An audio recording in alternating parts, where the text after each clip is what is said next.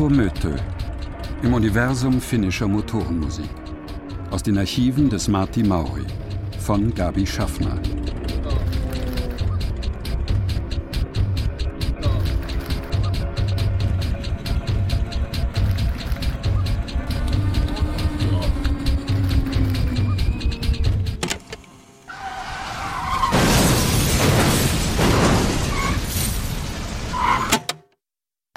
Mitsommerabend des Jahres 2003 wurde Martti Mauri, ein Angestellter der örtlichen Elektrizitätswerke in seiner Heimatstadt Jyväskylä, von einem Auto überfahren. Nur wenige Leute wussten zu diesem Zeitpunkt, dass Mauri als Komponist im Bereich O-Tonaufnahme und Motorenkomposition tätig war. Sein Freundeskreis war klein und über Europa verstreut. Die Stücke, an denen er arbeitete, blieben fragmentarisch und verharrten oft über Jahre im Zustand von Rohmaterial. Dennoch zirkulierten illegale Kopien seiner Bänder seit den 70ern in den Kreisen der elektronischen Musik weltweit, und Mauri kam in den Ruf eines der wichtigsten Wegbereiter für die Musik des Techno und Field Recording Undergrounds.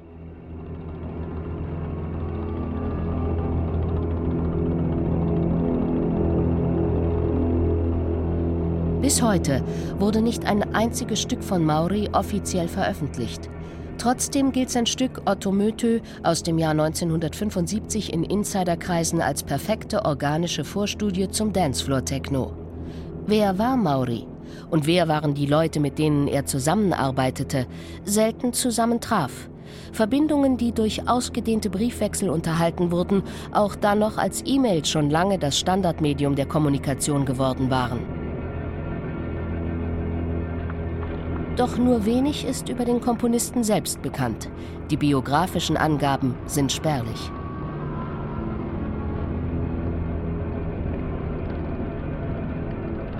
Wer war dieser Mann, der sich seit Beginn der 50er Jahre mit seinen Mikrofonen auf Finnlands Rennstrecken herumtrieb, der in seiner Freizeit Autoreparaturwerkstätten, Garagen und Traktormessen aufsuchte, der von Schrottplätzen Motoren aufkaufte, sie nach Hause schleppte und eine nicht endende Serie an Messungen, Aufnahmen und Experimenten vornahm, um hinter das Geheimnis eines Motors, einer Maschine, ihres Körpers und des sie umgebenden akustischen Feldes zu kommen.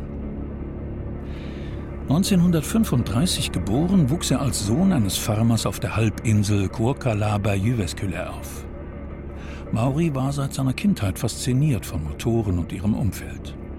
Als kleinen Jungen fand man ihn oft schlafend auf der warmen Motorhaube eines Traktors. Sein innigster Berufswunsch war, Automechaniker zu werden.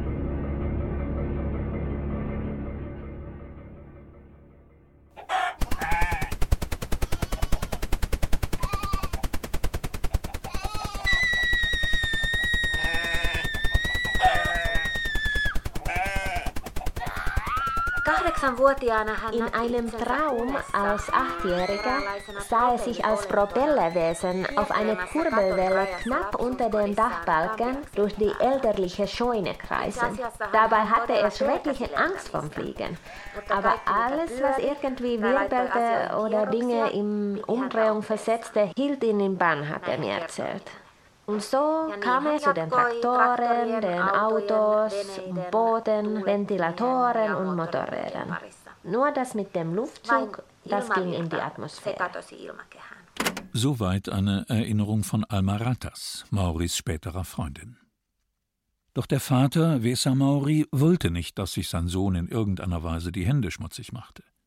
Weder mit Stallmist noch mit Motorenöl. 1951 begann Marti eine Lehre als Bürokaufmann beim Elektrizitätswerk Energia in Jyväskylä, wo er bis 1995 als Angestellter arbeitete. Mauri war Autodidakt in allem, was er darüber hinaus begann. Er bestellte sich Bücher und Kataloge über Maschinenbau, Metallbearbeitung und Tontechnik und richtete sich eine Werkstatt ein. Trotz seines einfachen Hintergrunds beschäftigte er sich intensiv mit moderner Komposition, neuer Musik und mit Theorien zum ethnografischen Field Recording. Darüber hinaus interessierte ihn die Metasprache der Mathematik als mögliches Grundmuster akustischer Strukturen.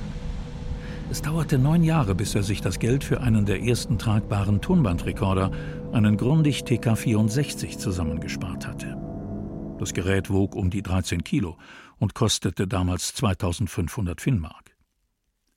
Ab 1962 begann Maury während seiner Wochenendausflüge zu Autorennen und anderen motorisierten Volksvergnügungen mit seinen ersten O-Tonaufnahmen.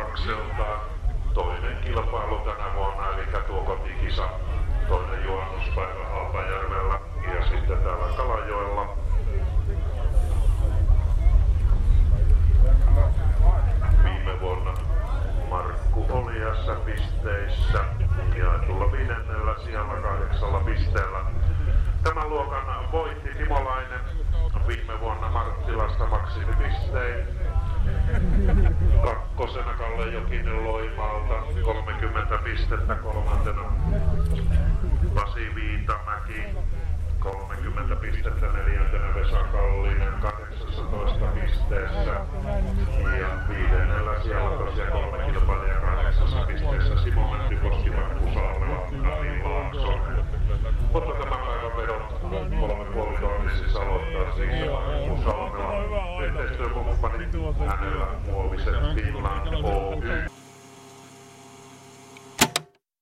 Mauri lebte zurückgezogen. Er hasste es, sich fotografieren zu lassen, und so gibt es keine einzige verifizierte Fotografie von ihm.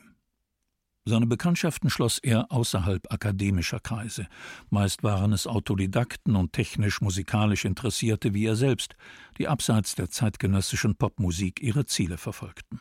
Keine Instrumente, keine Naturaufnahmen, keine Innenschau.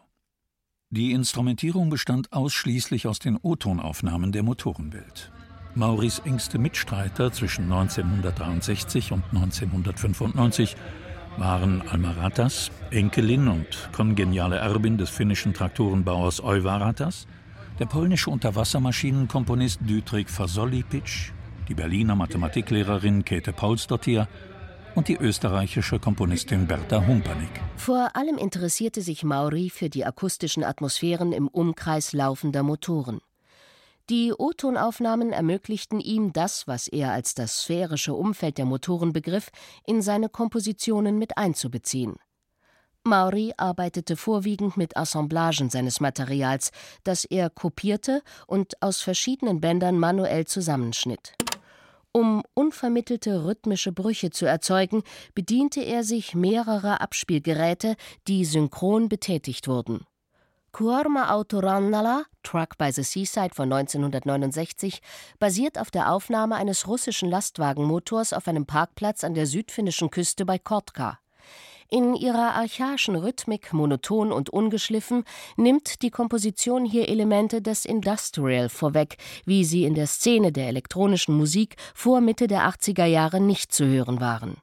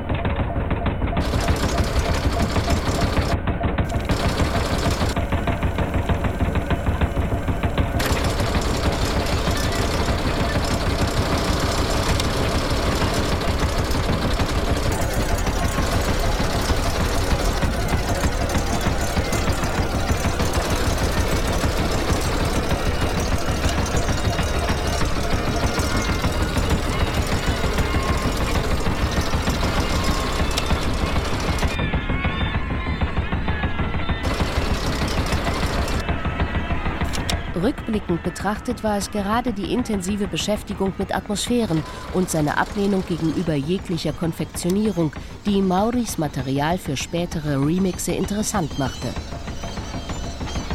Seine Leidenschaft für die Maschine entsprang keinem Hang zur Perfektion, sondern dem Gefühl ergriffenen Staunens gegenüber dem pumpend lebendigen Motor.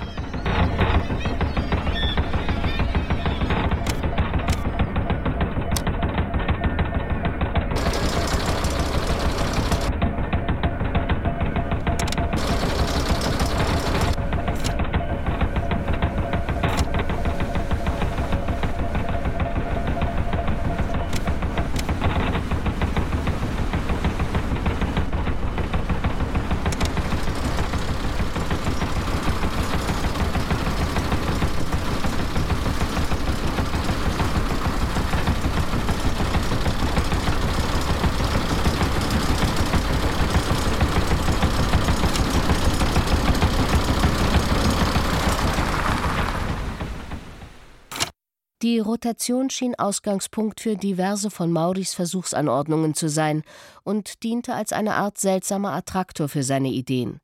Dabei stand er der Sterilität eines Perpetuum mobile eher feindlich gegenüber. Nicht das geschlossene System interessierte ihn, sondern die zentrifugalen Kräfte, das Wegschleudern des Geräuschs in die Umgebung hinein, hin zu ihren unscharfen Rändern.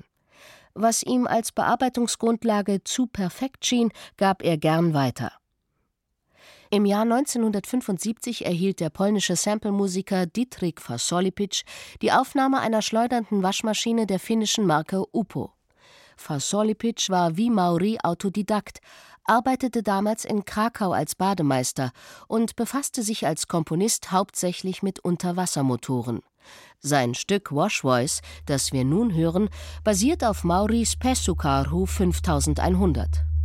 Spurensuche 1 ein Gespräch mit Dietrich Fasolipitsch. Berlin, 16. Dezember 2011.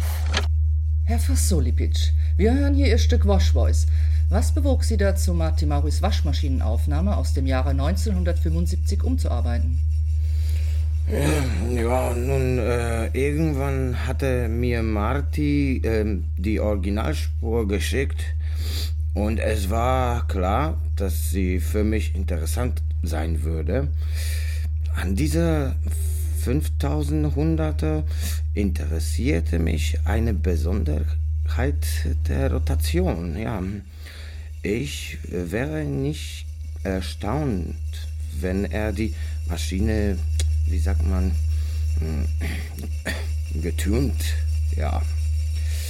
Aber im umgekehrten Sinne, also dass er Teile daraus entfernt hatte, denn ja, da sind Umdrehungen, die ganz ähnlich klingen wie ein dreiphasiger Franklin 380. Hm. Dahinter dann etwas, das an eine Normkreiselpumpe erinnert.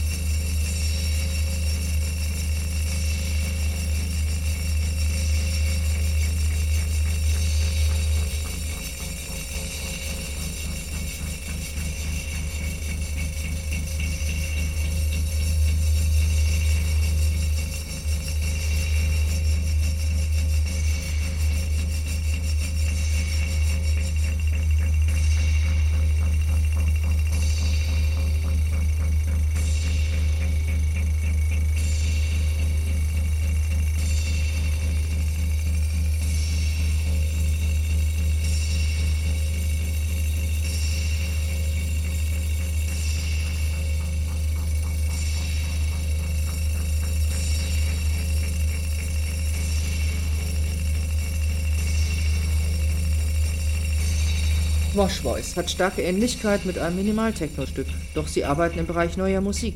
Wie kommt diese Verbindung zustande? Also, ich bin nun 76 Jahre und beschäftige mich seit 50 Jahren mit dem akustischen Feld der Unterwassermotoren und der äh, Schwimmbade-Elektrik. Doch äh, welchen musikalischen Bereich meine Arbeit zugeordnet wird, hat mich nie inter interessiert. Nee, ja. Wussten Sie, dass ein kleiner Teil von Mauris Aufnahmen seit Mitte der 70er ohne sein Wissen weiterverbreitet wurde? Naja, das war so eine Sache. Er gab sein Material manchmal einfach weg. Er wollte einfach nicht drauf sitzen bleiben. Ich habe jedenfalls noch meine Originalspur. Wer sie sonst noch hat, weiß ich natürlich nicht.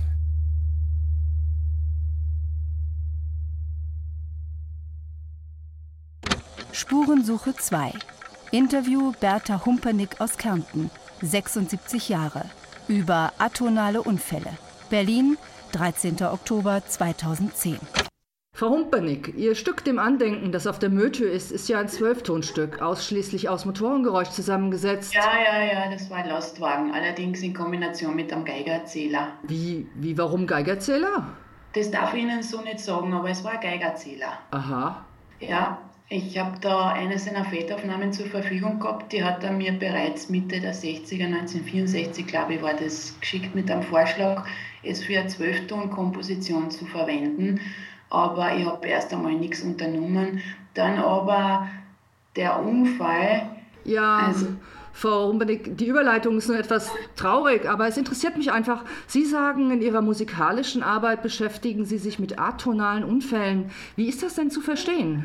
Naja, das ist eher phänomenologisch. Ein Unfall ist ja etwas, was aus der Reihe passiert, unvorhergesehen. Akustisch betrachtet ergibt es ja auch kein regelmäßiges Muster. Also es ist so bumm und aus.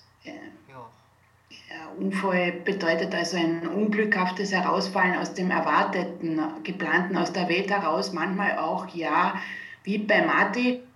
Also haben wir die Bereiche des Glücks und Unglücks, den Zufall versus Planung oder auch den Regelverstoß. Und wir haben einen Attraktor für eine veränderte Realität, nämlich das Ereignis selbst, das aus dem Chaos heraus eine neue Kette von Aktionen in Gang setzt. Ein atonaler Unfall bricht aus der seriellen Logik aus, die Grundlage für die Zwölftonmusik ist. Das Stück, das ich dann aus Martis Aufnahme konzipiert habe, ist, ist äh, äh eine Art Requiem auf den Tod meines Freundes. Das ist zwar ein an sich ordentliches Stück, da es gibt diesen Bezug auf diese zwei Reihen, die erst gedachte und dann die reale. Das passiert dann in dem Moment, wo der Unfall passiert. Ja. Also darum heißt es ja auch dem Andenken. Frau Humpernick, eine Frage hätte ich noch. Sie hatten Martin Mauri ja 1963 kennengelernt. Das sind bis zu seinem Tod 40 Jahre Zusammenarbeit und Korrespondenz. Gäbe es denn da nicht mehr Material aus seiner Hand, Unterlagen, Fotos? Nein, nein, nein, nein, nein, nein, nein, nein, nein, nein, mehr gibt's nicht. Sind Sie etwa nicht zufrieden? Und Fotos, Fotos schon gar nicht. Fotografieren hat er sie nie lassen, der Martin.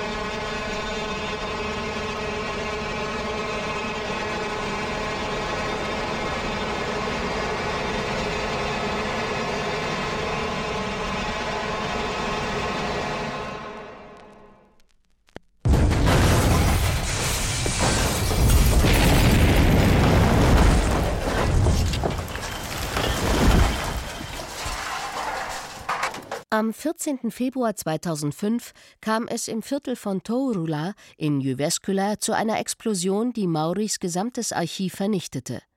Innerhalb von zwei Stunden brannte die Garage, die seine selbstgebauten Motoren, das Aufnahmeequipment und sein gesamtes Archiv enthielt, vollständig nieder. Jussi Kivile war Mauris nächster Nachbar und Zeuge der Explosion. Spurensuche 3. Ein Gespräch mit Jussi Kivile. Reporter Aki Kertinen. Juli 2010 für die Lokalzeitung Jyväskylän Sanomat. Sie hatten die Explosion 2005 gesehen? Ja, Riesenknall damals, ja, naja. Mir war es recht. War irgendwie unheimlich, das Gebäude.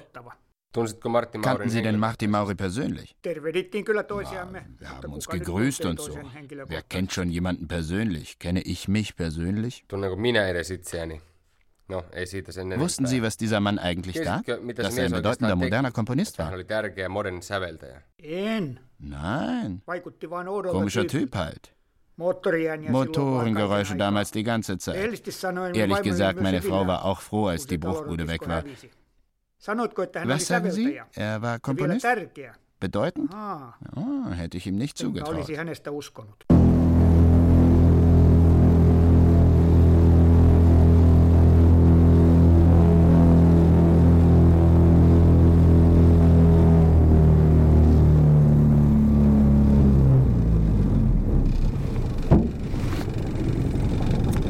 Einen Teil seiner Versuchsmotoren konstruierte Mauri von eigener Hand, was mit den damit verbundenen Arbeiten natürlich zu einer erheblichen Lärmbelästigung der Nachbarn führte. Sein Augenmerk lag auf einer Modifikation der Rotationsmuster hin zu einer polyrhythmischen Struktur. Mauri verwendete seine selbstgebauten oder präparierten Motoren selten für eigene Stücke. Der Grund war, dass sie meist nur sehr unzureichend funktionierten. Der Bootsmotor seines Stücks Lancerani Contachtet, Sterne der Westküste aus dem Jahre 1970, war selbst konstruiert, doch Mauri war unzufrieden. Seine Manipulation der Zündfolge und die daraus resultierenden Amplituden der Kurbelwelle brachten den Motor zum Stillstand. In einem Brief an Fasolipic aus demselben Jahr gesteht er: Wahrscheinlich ein totales Versagen in der Kunst des Motorenbaus. Die Maschine soff ab, noch während ich die Aufnahme machte. Doch während ich diesem Kontinuum einer kontinuierlichen Verlangsamung anstelle einer Beschleunigung zusah, stellte sich bei mir das seltsame und zugleich seltsam erhebende Gefühl ein, mich an meine eigene Zukunft zu erinnern.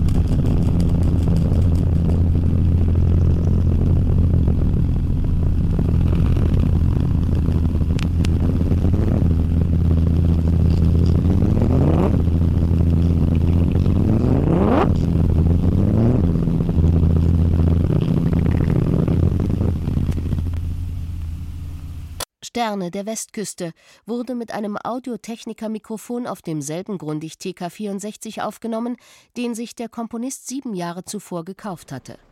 Mauri war furchtlos genug, auch seine gescheiterten Versuche in seine Arbeit einzuschließen. Dies galt neben seinen DIY-Motoren auch für seine Field Recordings, die laut Fasolipitch von fürchterlicher Qualität waren. Sie enthielten Übersteuerungen, unerwünschte Nebengeräusche. Es geschah, dass er die Aussteuerung komplett vergaß oder sich überhaupt mit Material beschäftigte, das andere ohne Zögern als nutzlosen auditiven Müll bezeichnet hätten. Interessanterweise ist es gerade die Bereitschaft, sich mit Fehlern und Versagen kompositorisch zu arrangieren, die Mauri nahtlos an die Ästhetik des Glitchcore der 90er Jahre des letzten Jahrhunderts bindet. Ebenso ungewöhnlich ist Mauris Einstellung zu seinem eigenen Werk, die manche schlichtweg schlampig, andere als postmedial bezeichnen würden. Das Konzept einer Produktion um der Produktion willen umgeht er konsequent zugunsten einer frei in der Zeit flottierenden Klangwelt. Spurensuche 4. Ein Brief von Marti Mauri an Alma Ratas. Undatiert. Vermutlich 1981. Valot päälle, Alma. Scheinwerfer an, Alma. Habe soeben ein neues zyklisches Stück mit den neuesten Harley-Davidson-Aufnahmen fertiggestellt. Hab noch ein paar zusätzliche Effekte draufgetan, um den räumlichen Eindruck zu verstärken. Dennoch, ich bezweifle, dass diese modifizierte Assemblage, ebenso wenig wie die anderen, die ich dir im Mai vorspielte, sich als Werk bezeichnen lässt. Mir erscheinen diese Stücke mehr als ein stetig, immer weiter fließender Datenstrom, der sich in Richtung Zukunft ergießt. Ich mag mich nicht mit Klängen zufrieden geben, die in einem Medium fixiert sind. In gewisser Weise betrachte ich sie als Luftstücke. Dazu bestimmt, in einer anderen Zeit, an einem anderen Ort wieder abgespielt oder neu manipuliert zu werden. Geschlossenheit bedeutet Einschränkung. Doch echte Atmosphären lassen sich nicht beschränken. In keinem Medium.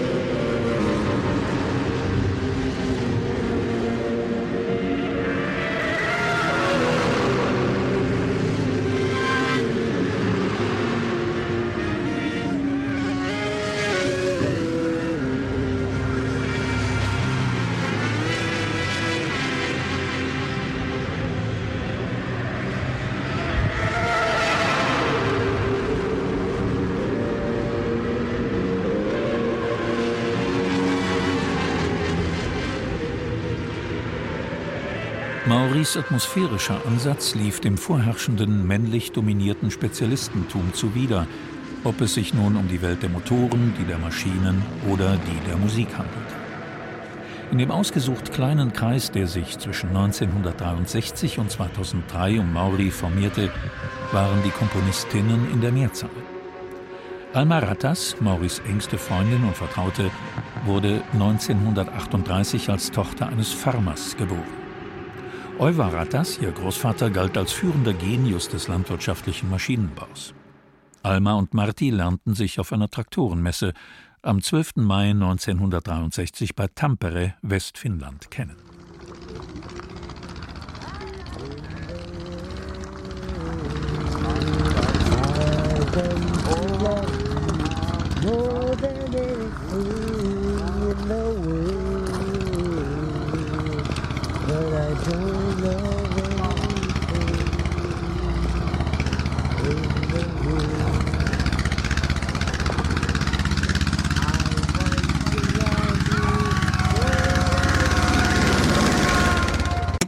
Bereits seit früher Jugend arbeitete Rattas an eigenen Kompositionen, meist düsteren Klanglandschaften, die dem landwirtschaftlichen Gerätepark ihres Großvaters entnommen waren. Alma Rattas Umgang mit Motoren war ironisch und zweiflerisch zugleich. Die Maschinen in ihren Stücken klingen mehr tierhaft als mechanisch. Man denkt an eine melancholische Versammlung ächzender, brüllender Riesentiere. Alma und Maurice Liebesbeziehung war kurzlebig. Beide schienen den Motoren mehr zugetan als menschlicher Gesellschaft. Hier Diesel 120 vier Viertel aus dem Jahr 1985 unter Verwendung einer mehrstimmigen Traktorenaufnahme, die Mauri ihr zum 20. Jahrestag ihrer Freundschaft per Post zukommen ließ.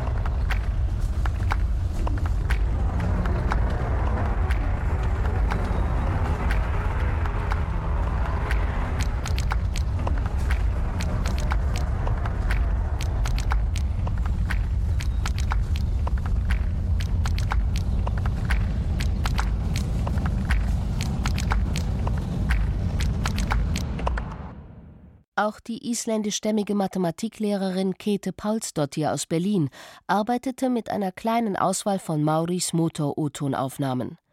Für ihre Serie Rasenstücke 1 bis 5 von 2008 verwendete sie finnische und deutsche Fabrikate von Gartenmaschinen. Für ihre Kompositionsserie über spektrale Rasenmäher ergänzte sie Mauris Field Recordings um eigene Aufnahmen aus einer Schrebergartenkolonie im Norden der Stadt.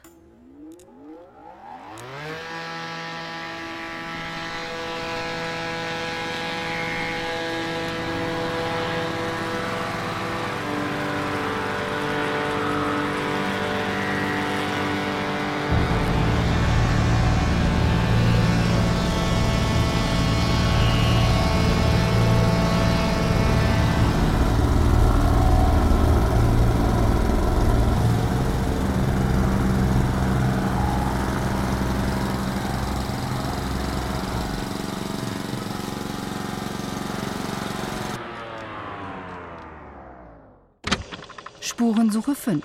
Ein Gespräch mit Käthe Paulsdottir, 56, über spektrale Rasenmäher. Berlin, 16. Mai 2009. Frau Paulsdottir, woher rührt der Begriff des Spektralen und welche Art der Zusammenarbeit hatten Sie diesbezüglich mit Mauri? An den Rasenstücken hat mich interessiert, symphonische Stücke zu schaffen, die die immanente Linearität von Motoren zum Erlöschen bringen und zugleich das Spektrum der Töne aufzusplittern und in dieser Aufsplitterung wie dünne Glasschichten übereinander zu legen. Auf Anregung von Marty experimentierte ich mit einem Arrangement der Spuren in Fibonacci-Reihen. Dabei ergaben sich dann verschiedene Muster an Intensitäten und Lautstärken, die in ihren Schwankungen an die Übergänge diskreter Niveaus und deren Energiedifferenzen im Röntgenspektrum erinnerten. Damit habe ich dann weitergearbeitet.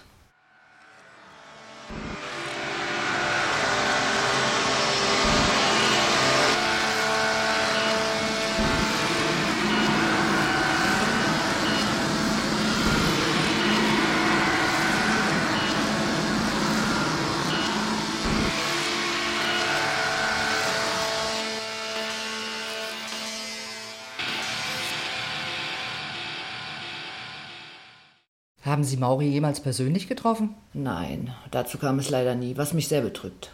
War Ihnen denn bekannt, dass ein Teil von Mauris Aufnahmen seit Mitte der 70er teilweise ohne sein Wissen weiterverbreitet wurde? Das halte ich durchaus für möglich. Gerade die Garagen- und Rennbahnaufnahmen, von denen machte er ziemlich viele Kopien.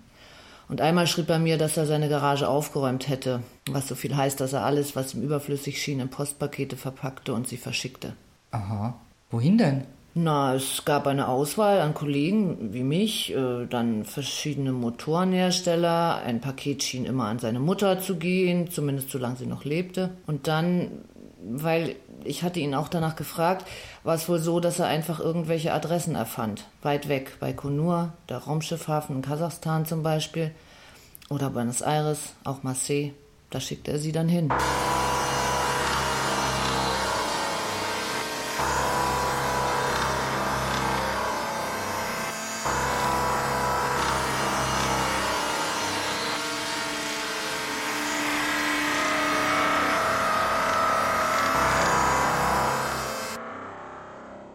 Also in alle Winde zerstreut. Ja, in alle Winde zerstreut. Sowas gefiel ihm.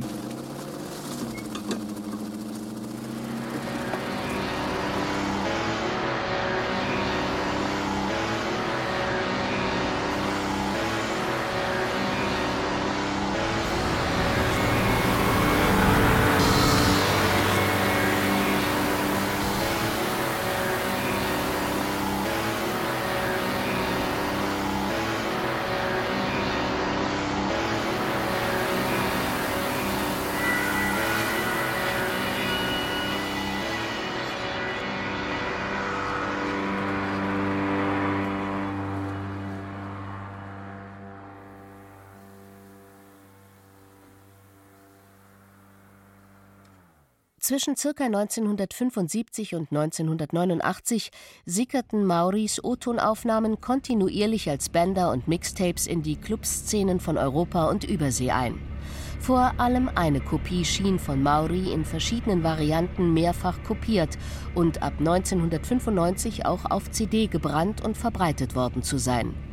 Die Brüder Valian Punayen Kohina, das führende Duo der finnischen Minimaltechno-Szene zu Beginn der 90er, kamen im Zuge eines Tauschhandels 1981 in den Besitz einer Samplesammlung auf Magnetkassette, die Teile von Auto- und Motorradrennen sowie einer Waschmaschine und diverser Traktoren enthielt. In einem Interview anlässlich der Spurensammlung zu Marti Mauri erinnert sich Aki 2008. So the sticker auf dem Aufkleber stand MM Cyclic Garage Compilations Number 3. Wir hörten in das Material rein und waren sofort von seiner Rohheit, der Offenheit und Intelligenz beeindruckt. Ohne weiter darüber nachzudenken, benutzten wir Teile davon bei ein paar Auftritten und Remixen.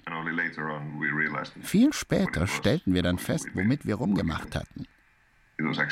Marty Mauri. Der Mauri. Hoffentlich gefällt ihm unser Track dort oben im großen himmlischen Rotor.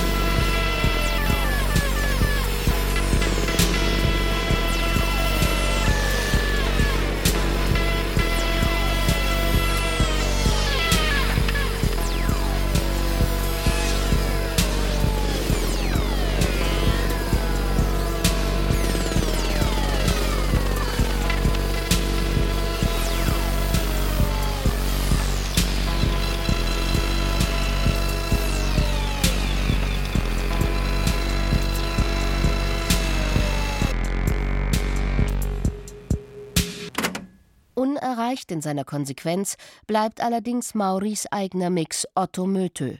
Er stammt aus dem Jahre 1975 und wurde von ihm anlässlich des 100. Geburtstags des Otto-Motors komponiert. Gerüchten zufolge arbeitete Mauri hier nicht nur mit Field Recordings, sondern auch mit einem von ihm selbst modifizierten Ottomotor. Völlig anders als die Band Kraftwerk, deren Maschinenmusik grundsätzlich rein synthetisch war, wurde hier aus atmosphärischen O-Tonaufnahmen und Motorsamples ein Stück geschaffen, das in seinem Aufbau den Dancefloor-Techno der 90er kühn vorwegnahm ursprünglich eine mehrfach geschnittene und überblendete Komposition in einer vierfachen Stereospur aus Mauris Achtspur-Kassettendeck, hier in der digital überarbeiteten Version der Brüder Valian Punayen Kohina von 2009. Otto Mötö.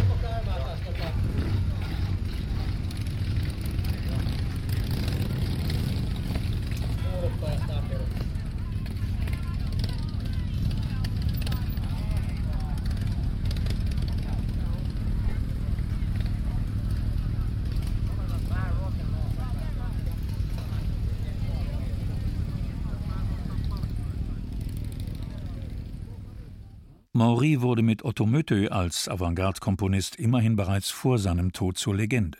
Natürlich war es auch sein Image, das eines zurückgezogenen Eigenbrötlers, das zu dieser Legendenbildung beitrug. Die Frage, wer Maury wirklich war, lässt sich heute nur anhand seines Wirkungsfelds beantworten. Denn auch diejenigen, die ihm als Freunde nahestanden, halten sich bis heute konsequent mit Äußerungen zu seiner Person zurück. Was bleibt, mag als Rätsel oder als Herausforderung betrachtet werden. Mauris Werk und das seiner Mitstreiter gründet auf einem zeitüberschreitenden Paradox. Auch wenn sich das Motoruniversum um die Idee der mechanistischen Perfektion dreht, lag ihr Augenmerk stets auf dessen Eigenschaften als Teil der menschlichen Lebenswelt. Vom Standpunkt des 21. Jahrhunderts aus betrachtet, kann das Werk Marti Mauris und seiner Kollegen durchaus als ein dokumentarisches Requiem auf den Motorenkult des 20. Jahrhunderts betrachtet werden. Ihr Verdienst liegt in einer Demontage jener Begriffswelten, die sich mit dem Mysterium des Verbrennungsmotors verbanden und dessen mechanische Erotik samt den dazugehörigen Fantasien von Beherrschbarkeit, Kontrolle und Effizienz im Untergang begriffen sind. Was uns weiter in die Zukunft begleiten wird, ist Marti Mauris Vision seiner Musik als eines stetig weiterfließenden modifizierbaren Datenstroms. Sie erfüllt sich hier ein weiteres Mal mit Unlock Disco Slice, einem Endlos-Track der argentinischen DJ Claudia Jesus von 2012.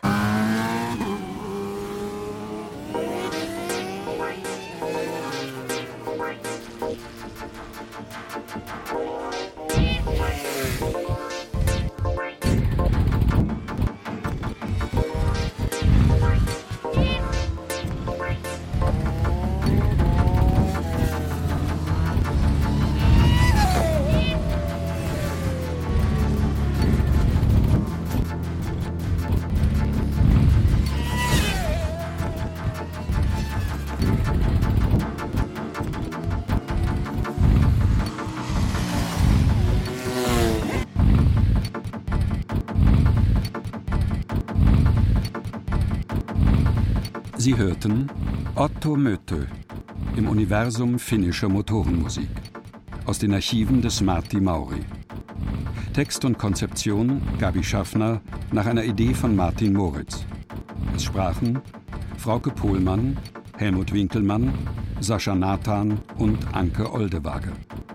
Gesangsstimme auf der Traktorenmesse Teemu Tuonela.